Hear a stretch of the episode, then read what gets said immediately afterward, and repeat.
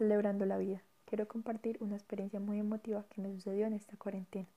El día 25 de abril mi padre cumplió 48 años, algo que fue muy significativo para mí y toda mi familia, ya que él desde hace cuatro años venía luchando contra un cáncer, del cual hoy se encuentra recuperado.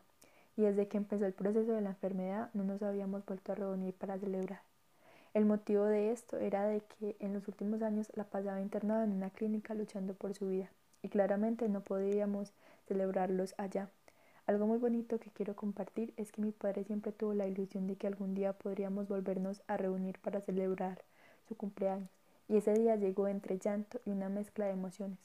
Todos pasamos un rato agradable. Celebramos no solo un año más de existencia, sino que celebramos la vida y la fuerza que tuvo para salir adelante con su enfermedad. Pienso que en esos momentos tan difíciles de cuarentena siempre hay un momento para celebrar compartir con nuestros seres queridos. Pero lo más importante es sonreírle a la vida, porque a pesar de las adversidades que se presenten a lo largo de nuestra existencia, siempre vamos a salir de ello.